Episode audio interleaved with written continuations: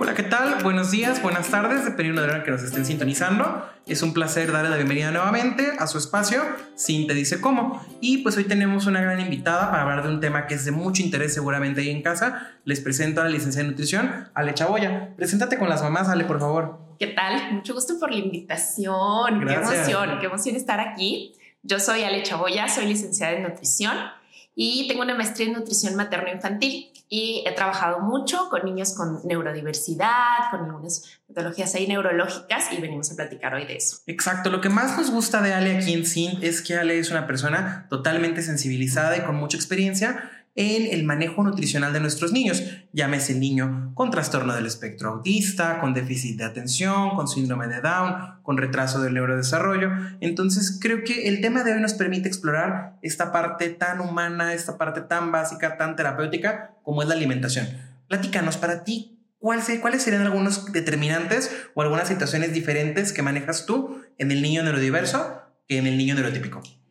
Yo creo que todos los papás que van a estar escuchando eso eh, saben que alimentar a los niños que tienen ciertas neurodiversidades y puede ser lo más básico, TDAH, cualquier situación empieza a volverse muy complicado porque es muy común que rechacen un montón de alimentos, texturas, que eh, tengan ciertas guías al comer que repiten mucho, que no aceptan alimentos nuevos de manera sencilla y empieza a ser muy frustrante para los padres porque saben ellos muy bien que la nutrición es muy importante, pero les cuesta mucho lograr que los niños lo consuman. Entonces aquí trabajar en esos dos puntos, en lograr que los niños cubran sus requerimientos, pero también en que vayan aceptando alimentos nuevos, es la base en la nutrición en estos casos. Claro, y creo que tendríamos que empezar aquí partiendo de conceptos. Eh, llamamos niño neurotípico al niño que tiene un desarrollo ideal en cuanto a lo neurológico y no tiene alguna condición de neurodiversidad, como bien decía Ale, TDAH, autismo, como bien podría ser discapacidad intelectual.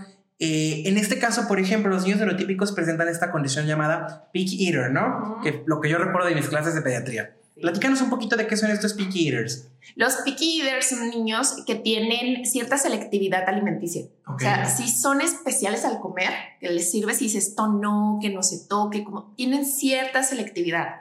Pero la verdad es que cuando llegan las mamás y luego ya ahorita hay tanta información en redes sociales que Claro. llegan y ya. de, "Ti- es picky eater.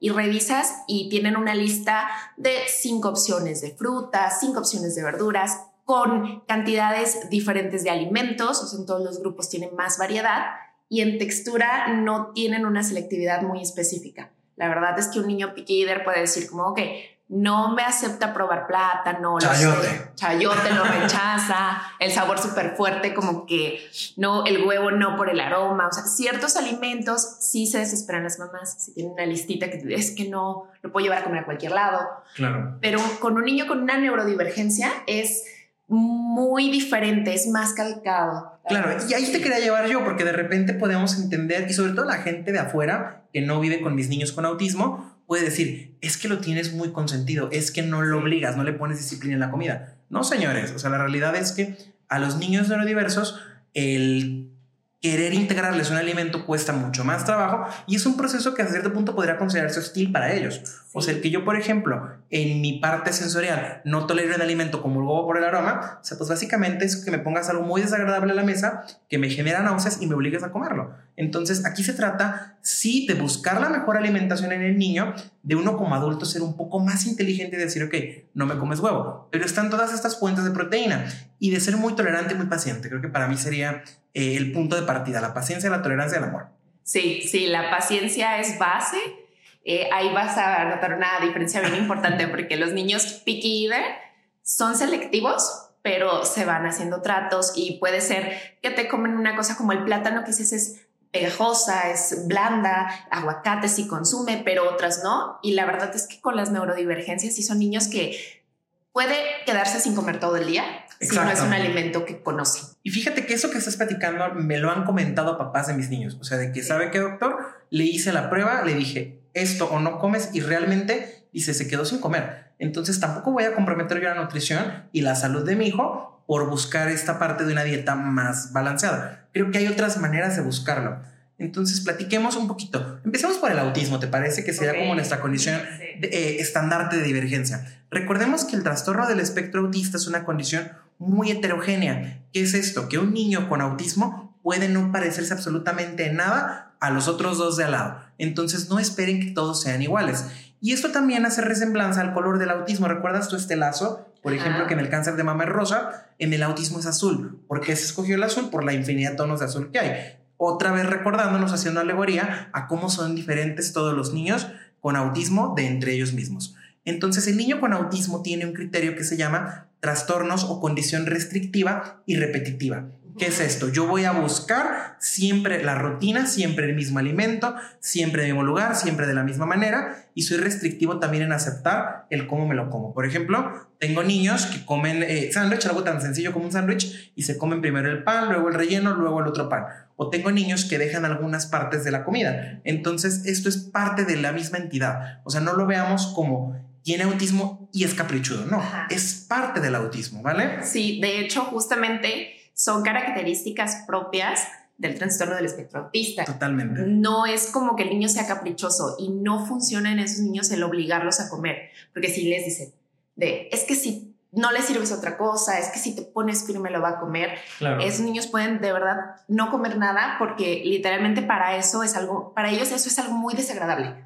Entonces prefieren no comer absolutamente nada y pueden quedarse todo el día sin comer si es algo nuevo, algo que no conocen. Entonces se necesita mucha paciencia, hay que ir poco a poco. He tenido pacientes que realmente rechazan si el arroz es diferente. Totalmente, sí. O sea, te pueden decir la pasta, si no está al dente. O incluso me decía una mamá eh, que su hijo nada más comía eh, espagueti con carne molida, como un espagueti meatballs que todos comeríamos en casa, ¿no? Y me decía, alguna vez yo, me decía, yo mamá, por confort, le di fettuccini con carne. Y era exactamente misma carne, misma pasta, no lo puedo comer. Entonces sí, creo que tenemos que ampliar un poquito nuestra tolerancia eh, en ese aspecto, ¿verdad? Sí, la verdad sí entiendo a los papás. Es bastante frustrante porque limita mucho las opciones de alimentos, les complica mucho el salir a comer, por ejemplo. En ese punto los comprendo bastante bien. Y también es real que eh, muchos de mis pacientes llegan su primer consulta y ven como no lo vamos a lograr. O sea, ya tienen años tal vez, muy probablemente mucho tiempo intentándolo y con un avance muy pequeño que llega a ser muy frustrante y dicen no lo va a probar, no lo va a comer, pero la verdad es que hay estrategias que ayudan. Claro, y fíjate que eh, caemos como en este círculo vicioso, como en este círculo de abismo, donde imagínate qué oportunidad tiene de mejorar este niño todo el aspecto nutricional y madurativo si no se está nutriendo apropiadamente. Entonces, básicamente lo que no te puedo dar es lo que te puede ayudar a mejorar. Entonces, nos arrolla totalmente. Tenemos por ahí un podcast que se hizo el año pasado de los primeros mil días de vida que seguramente lo conoces mejor que yo, eh, con otra nutrióloga, con Rosy, y pues maravilloso, sabemos cómo la nutrición es esencial en estos primeros años de vida para poder tener una maduración cerebral adecuada. Platícanos entonces, con niños, por ejemplo, con autismo, ¿cuáles serían por ahí algunos tips muy prácticos que podrías pasar a las mamás ahí en casa?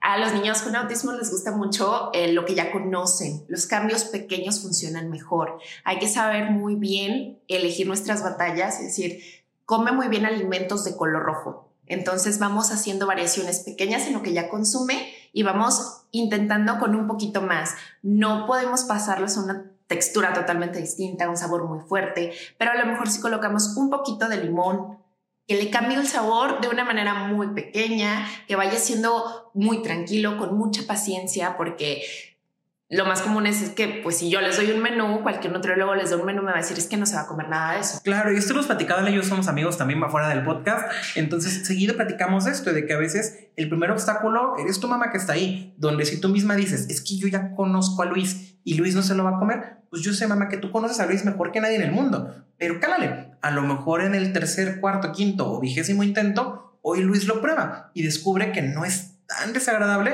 o por lo menos lo tolera. Sí, de hecho lo van integrando poco a poco y es súper común que niños con autismo tengan como tiendan a repetir un mismo alimento, luego se enfadan de este alimento y toman otro y lo repiten.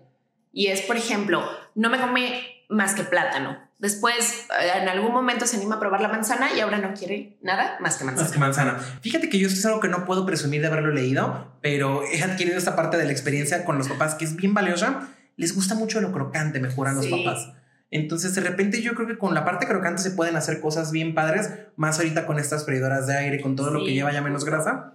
Está bien padre. Por ejemplo, creo que este tip me lo pasaste tú, si no me equivoco, el de licuar muy bien la verdura, que quede como esta pastita, eh, hacerla como si fuera un nugget, pasarla por la freidora de aire y sí lo toleran mejor. Y por ejemplo, el queso que yo he visto que no es un gran enemigo de la mayoría de mis niños con TEA, a diferencia, por ejemplo, de las verduras o las frutas o algunas texturas como muy porosas, eh, lo podemos medio gratinar y puede ser una comida que inmediatamente se convierte en algo muy variado porque hay verduras, hay proteína y hay carbohidratos, o sea, es padrísimo. Sí, se van, se pueden ir integrando.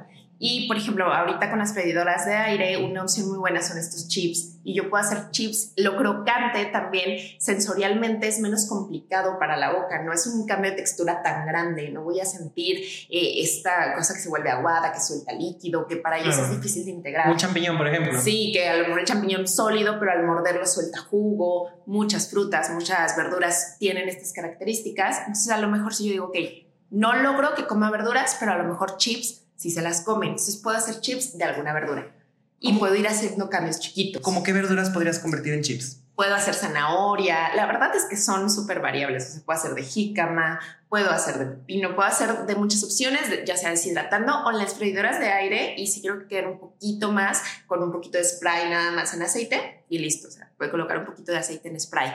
Y eh, puedo hacer variaciones muy chiquitas. También les suelen gustar ciertas texturas más como secas, el pan o algunas opciones. Galletas, yo he visto que les gusta mucho a mis niños las galletas. Entonces puedo meterle zanahoria rallada, puedo ponerle betabel y hacerle un cambio y es como el que siempre consumes pero ahora es rojo. O por ejemplo, yo me acuerdo con mis hermanos lo que hacían, el hot cake con algo más. De repente que hot cake con avena, que hot cake con plátano, hot cake ¿Qué podrías manejar ahí, por ejemplo? Sí, ahí podríamos meter de frutas, manzana, le podemos poner blueberries. ¡Ay, qué padre! Es importante que empecemos de a poco. La verdad es que si yo le presento al niño un hotcake que huele a plátano, que sabe muchísimo a plátano, va a ser mucho más complicado que lo coma. Pero puedo empezar a decir, que siempre comes este, ahora va a tener un poquito. Sabe un poquito a plátano, huele un poquito diferente. Se va, ok, adaptando a eso, vamos avanzando un poquito más. Esa es la paciencia que es bien importante para los papás. Porque si es como, ya lo intenté, le vio los puntitos morados y dijo, esto no me lo voy a comer. Pero vamos intentando con uno aplastadito. Vamos viendo el helado a lo mejor, A lo mejor uno como metido ahí entre los demás, ¿no? Sí, sí, yo le digo, o sea, uno, ponle, no se trata tampoco de obligarlos, como tú tienes que comer, funciona súper bien el presentarle lo que ya sé que sí se come con lo nuevo. Entonces yo puedo decir, ok, los nuggets se los comen súper bien, que son alimentos típicos que aceptan por lo mismo claro. Entonces digo, le voy a dar los nuggets de pollo que se come y le voy a dar uno de pescado. Vamos a hacer una variación pequeña, vamos a hacer una verdura. que a lo mejor estás tratando de, de, integrar. Ibas a decir algo del helado y nos fuimos por otro lado. Cuéntanos. Igual, hay muchos niños que dicen, si come helado, solo come helado de vainilla. Entonces podemos hacer una variación pequeñita y decir, ok, vamos a hacer ahora un helado de plátano vamos a hacer alguna variación pequeñita y lo vamos integrando.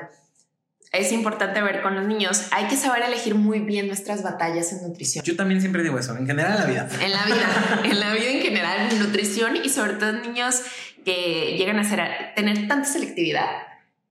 Yo tengo que ver a largo plazo qué quiero que coma. Muy buena, muy buena recomendación. ¿A qué te refieres con esto? Luego mi mamá me dice, es que de verdad no le gustan ni las galletas de chocolate con relleno. Y digo, bueno, pero pues la verdad es que nutricionalmente, si voy a luchar porque como otra cosa, pues preferiría luchar porque coma una nueva proteína, una nueva verdura, una nueva fruta. No me funciona que me digan, le costó muchísimo trabajo, pero ahora come donas. Claro. porque al final nutricionalmente, ¿qué te aporta la dona? Exacto. Entiendo. Entonces sí, con toda esta paciencia y decir, ok, ¿Qué quiero de lo que ya come? ¿Cómo puedo integrar cosas nuevas, pero que quiero que coma? Que yo diga, eh, esto lo puedo integrar y aparte me va a ayudar a completar el menú. En eso podemos apoyar un montón los nutriólogos que manejamos este tipo de casos.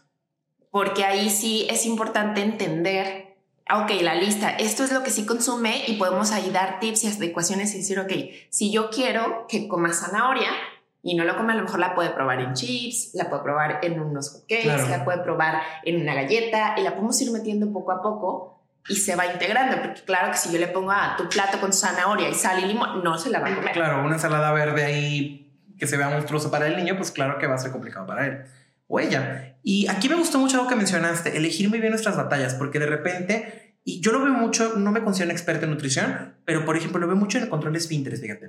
En el control esfínteres me pasa mucho que de repente me dicen, estamos en el proceso de enseñarse. Y cuando no quiere, pues sí le doy una nalgada, doctor, me dice la mamá. Cuando veo que se ensució, cuando veo que no entendió, y yo, no, porque nos estás echando todo para atrás. ¿Qué pasa aquí? Imagínate ser un niño con una condición de diversidad, ves el baño, ves el inodoro, algo extraño, desagradable, como medio ajeno, dices, no lo quiero. Sientes esta necesidad de ir al baño, de repente como que no fue suficiente el estímulo, como que todavía no me convenció el inodoro para usarlo y me llegó una nalgada. ¿Qué pasas aquí? Generas que el niño tenga una conducta retentiva. Entonces, ¿qué va a hacer el niño? Vienen las ganas de ir al baño, aprieto. ¿Por qué? Porque viene la nalgada. Entonces pasa lo mismo con la comida. Si yo hago de la comida una experiencia desagradable para mi hijo, por supuesto que todo lo que va a asociar al alimento va a ser algo desagradable. Desde la nalgada, desde el regaño, desde el rato de estar sentado. Entonces, concuerdo con Ale, definitivamente en el podcast elijamos muy bien nuestras batallas. Creo que ese es el punto central. Sí, y es importante, como decimos, les gustan las rutinas, entonces establecer una buena rutina de alimentación y tener los podemos preparar, o sea, podemos enseñarle con alguna imagen, vamos a comer, es el momento de la comida y que relacione ese momento con algo agradable, porque estos niños de verdad prefieren no comer que comer algo así y más obligados. Ahora, si relaciona el tiempo de la comida con algo desagradable, totalmente. Los papás te dicen, corre y se encierra. O sea, prefiere no comer, ya nada más nos ve que nos vamos a sentar a comer y él dice, bye y llora y si lo siento en la silla llora y ya él estará asociando, a veces dicen, no lo golpeo, no, pero sienten el estrés. Claro, se siente la, mala vibra. Claro, es como, eh, me frustro, entiendo, pues sí es frustrante, pero entonces los estudios han demostrado que una actitud relajada, firme, no es como que todo lo que te comes, haciendo esto te ofrezco lo que ya sé que sí te vas a comer, lo nuevo, y si lo nuevo nomás lo tocas, lo, va a tocar, lo va a oler primero. No puedo esperar que se lo coma la, primera vez, claro. No, lo tiene que reconocer. Y luego nos pasa que nos, no sé si te pasa a ti que te tachan de millennial. De que no, doctora o no, licenciada, es que como si antes, yo me acuerdo. Pero creo que es lo padre de voltear a ver la crianza para atrás. Decir, había cosas muy buenas en esta crianza que seguramente tuvo tu mamá y la mía o nuestras abuelas y hay cosas muy padres que tienen las mamás ahorita o las personas expertas en crianza que podemos ir incorporando. Yo creo que entre ellas el que la comida sea un espacio agradable es algo esencial. Sí, además es como va a ser lo que quiere. La verdad es que al final, de todas maneras, va a ser lo que quiere. O sea, terminan eh, cediendo, los papás terminan diciendo, que se coma lo que ya sé que se va a comer, les sirvo entonces y solo fue el mal momento para terminar con ese problema de ceder, porque al final de verdad no come, te terminas preocupando y dices, dale la galleta que sé que se va a comer. Exacto. Oye, por ejemplo, frutas y verduras. ¿Cómo podríamos empezar a integrar frutas y verduras en la dieta de un niño neurodiverso, llámese con autismo o con otra condición? Podemos usarlas para cambiar el color de lo que ella come, poquito a poquito, cantidades pequeñas. Podemos hacer paletas heladas, hay variaciones pequeñas, a lo mejor cambio la temperatura del alimento, como va la pasta, la suelen comer bien, entonces, ok, le voy a meter un colorcito diferente. Yo sé que muchos me dicen, es que ya lo intenté y el cambio me costó mucho, no lo aceptó. Puedo hacer lo que sé que se come y le doy uno pequeñito de lo nuevo.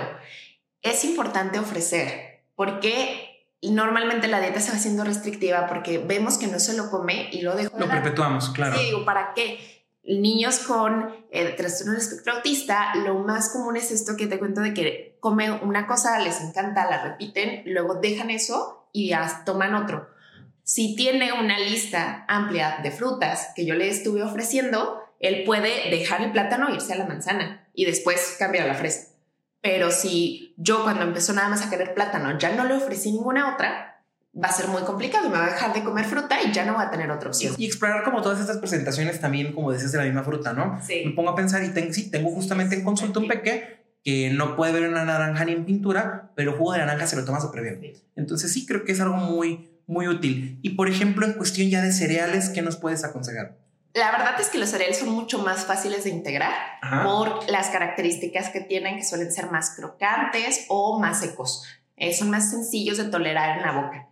Cada niño es diferente. Aquí también, así como decimos, es una variedad increíble y no todos van a ser iguales. También depende del grado de rechazo que tengan alimentos claro. y también del grado de entendimiento que luego llega a tener paciente, porque luego hay niños que más bien les gusta como les pones al reto y quieren cumplirlo. Entonces hay... Y eso me funciona mucho en el TDA, fíjate, este sistema de economía de fichas a veces o de refuerzos positivos está padrísimo. Y de repente ahí en casa pueden decir, oye Jesús, me lo quieres condicionar para todo. O sea, todo quieres que sea... Y si yo como, ¿qué me vas a dar? Pues vamos adelantándonos. Quizás el día de hoy, si logras completar toda la comida, podamos jugar al rato. Al final, pues estoy condicionando, no es como que te chantaje un iPhone, un iPhone o un iPod o un algo pero si hubo como esta recompensa hacia algo. Vamos a hacer. O simplemente a lo mejor al final este abrazo es para ti porque te terminaste todo en la comida. Pues todos los niños quieren un abrazo, todos los niños quieren sentirse validados y quieren sentirse reconocidos. Entonces creo que está muy padre que podamos funcionalizar esto. Algunos niños incluso dentro del autismo lo permiten. Sí, de hecho, funciona súper bien armar la listita como de opciones a probar. Hay que negociarlo con el niño, tampoco es de, te voy a obligar a comer de esto, pero sí podemos hacer como, ok, vamos a elegir juntos cinco comidas nuevas que vamos a comer esta semana. Oye, por ejemplo, ¿al cuánto tiempo puedo decir yo que mi hijo no tolera un alimento? Cada mamá difícil, ¿verdad? Sí, es que y luego cada caso empieza a ser complicado y eh, es, normalmente con esta idea de que, bueno, para que coma, ya hago lo mismo. Se alejan del menú de la familia también, o sea, ya es como le hacemos un menú a él porque no se va a comer lo demás, pero además, pues solo perpetúo esto de no ofrecer cosas nuevas. Claro. Entonces, eh, puede tardar, es normal que haya niños que tengan etapas de rechazo, o sea, que dices, nada, le encantaba esto, ya no lo quiere comer, no nos tenemos que ahí decir, ya se va a hacer selectivo, ya no me va a comer, va a dejar de comer por completo frutas y verduras, no pasa nada, hay que seguirlas ofreciendo.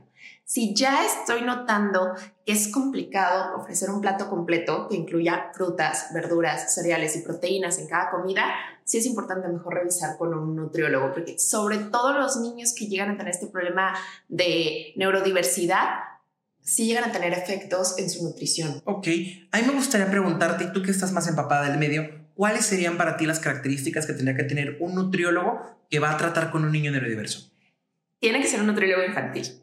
No es como porque crea que no lo pueda manejar como tal un nutriólogo de adultos, pero la nutrición infantil tiene puntos muy importantes que son diferentes. O sea, el cálculo de requerimientos es distinto, la manera de presentar los alimentos es diferente y también el que conozca las etapas infantiles, el desarrollo, el cómo se van aceptando la integración de nuevos alimentos, el cambio de composición corporal en la infancia. O sea, no es tan fácil como ver el requerimiento y decir tantas calorías y le hago Como un Excel, ¿no? De que pones el peso y ahí está la dieta y te tocan tres porciones de carbohidratos. Sí, no funciona igual porque hay etapas en donde crece más el niño, en donde el cerebro está más en desarrollo que en otras etapas, en donde hay formación de grasa corporal natural para después hacer luego crecimiento. Entonces, es normal y además de comportamiento, hay edades normales en donde te va a rechazar más un alimento, donde va a aceptar algunos otros. Entonces, tiene que tener esta formación de conocer el desarrollo del niño y las características también de aceptación de los alimentos. Eso sí es súper importante.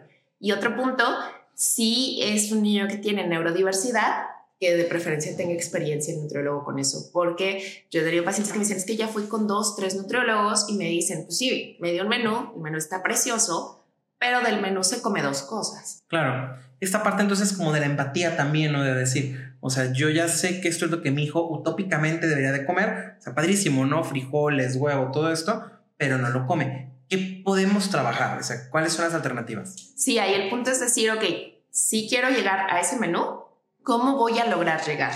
Y aquí el nutriólogo es el que me puede acompañar para lograr llegar ahí. Porque eh, si intentamos, es sencillo que alguien que no ha trabajado con niños con neurodiversidad juzgue al cuidador. Claro. Diga, pues es que no le da. Pues es que, y a veces hasta suena como, es que tú no lo intentas. Exacto, suena como que es con más negligencia que otra cosa, ¿no? Y para nada. Sí, como para no batallar le estás dando las galletas pero realmente es porque entendemos que los papás están cansados. Claro. Eh, no es fácil, no es fácil pensar en que no puedes ni siquiera ir de visita con los suegros porque no se come la comida en otra casa. Y eso yo lo veo mucho en mis niños, que es frecuente que la mamá carga en el bolso lo que comen, o sea, las galletas, el jugo, el esto, o incluso hasta la recompensa. O sea, yo generalmente consultorio me gusta darles una paleta o algo y a veces, tenga doctor, estas son las que él come. Y digo, qué padre por un lado que tu mamá hayas integrado también su rutina, todo lo demás, pero qué complicado. O sea, qué complicado tener que cargar literal con con una pequeña cocinita en tu bolsa, porque... Sí, no es sencillo. Entonces, no es de juzgarlos, no es de decir, es que tú no lo hiciste bien y por eso se hizo selectivo. Realmente no es el punto. Ahí la idea es decir, bueno, vamos a ponernos metas. Es decir, la verdad es que si ya me come cinco frutas, me abre el mundo en nutrición. Entonces, si no me come una, ya dice, no me come cinco, pues entonces, ¿cómo logro que llegue a eso? Cada niño va a ser distinto. Hay niños con autismo que dependiendo del grado, pero les gusta como que sea siempre igual. Y entonces me dice la es que siempre se come una manzana. Siempre, o sea, que necesita como un menú muy igual, cosas así que les funcionan. Hay otros niños que no, hay otros niños que es más la cosa sensorial también aquí, pues la verdad es que tenemos que trabajarlo con los terapeutas sensoriales. Totalmente. También yo sola no puedo. O sea, si va se ve increíble el avance de un niño que está tomando terapia sensorial. Que va al doctor, que va al nutriólogo. El, tratamiento integral es otra cosa. Totalmente de acuerdo. Y estas terapias sensoriales son preciosas con los tapetes, con la parte táctil para las manitas, incluso para la boca. Estos juegos que buscan estimular, padrísimo, porque al final es lo que permite que tu trabajo y el mío sean más fácil. Entonces, yo siempre les digo en casa, o sea, el trabajo del medicamento es poner al niño en las mejores condiciones para poder eh, avanzar. Llámese en aprendizaje, llámese en integración, llámese en desarrollo. Entonces muchas veces también, imagínate un niño con autismo que está súper ansioso, que cualquier cosa que se sale del entorno lo pone mal. Obviamente el fármaco no va de drogarlo, de dormirlo, va de esa ansiedad la sientas menos, esa de repente irritabilidad de que no veas la manzana que te vas a comer llegar, la toleras y dices, que no llevo la manzana, pero ¿qué es esto que está llegando? Entonces al final es un trabajo multidisciplinario donde lo que ella hace impacta en lo mío y lo que yo pueda modificar impacta en lo de ella. Entonces tenemos que hacer equipo y aquí el miembro protagónico del equipo pues viene siendo el papel de mamá. Sí, el compromiso que ellos se van armando. Exacto, el protagonista de la historia es el niño, pero lo que mamá y papá vayan implementando es crucial. Y también en este punto creo que sería muy bueno que los papás vean esto porque a mí el entender el cómo procesamos las sensaciones me dejó mucho más claro porque al niño hay que servirle y presentarle el alimento y permitir que lo conozca antes de esperar que se lo coma. Yo les pongo mucho el ejemplo en consulta de la sandía. Si yo como sandía, yo ya he comido sandía y conozco que al morderla va a tirar jugo, que tengo que sorber para podérmela comer y cómo se va a sentir en la boca esa sensación la conocemos porque ya la hemos vivido antes, pero un niño que no ha tenido esa sensación, en el momento en que le pasa, puede escupir la comida. Si yo me enojo, lo regaño porque escupió, me puede soportar mal. No lo va a probar. Sí, no, ya no va a querer probar los nuevos porque dice, no, si no me gusta la sensación, me la tengo que comer a fuerzas o me regañan, es mejor ni me lo llevo a la boca.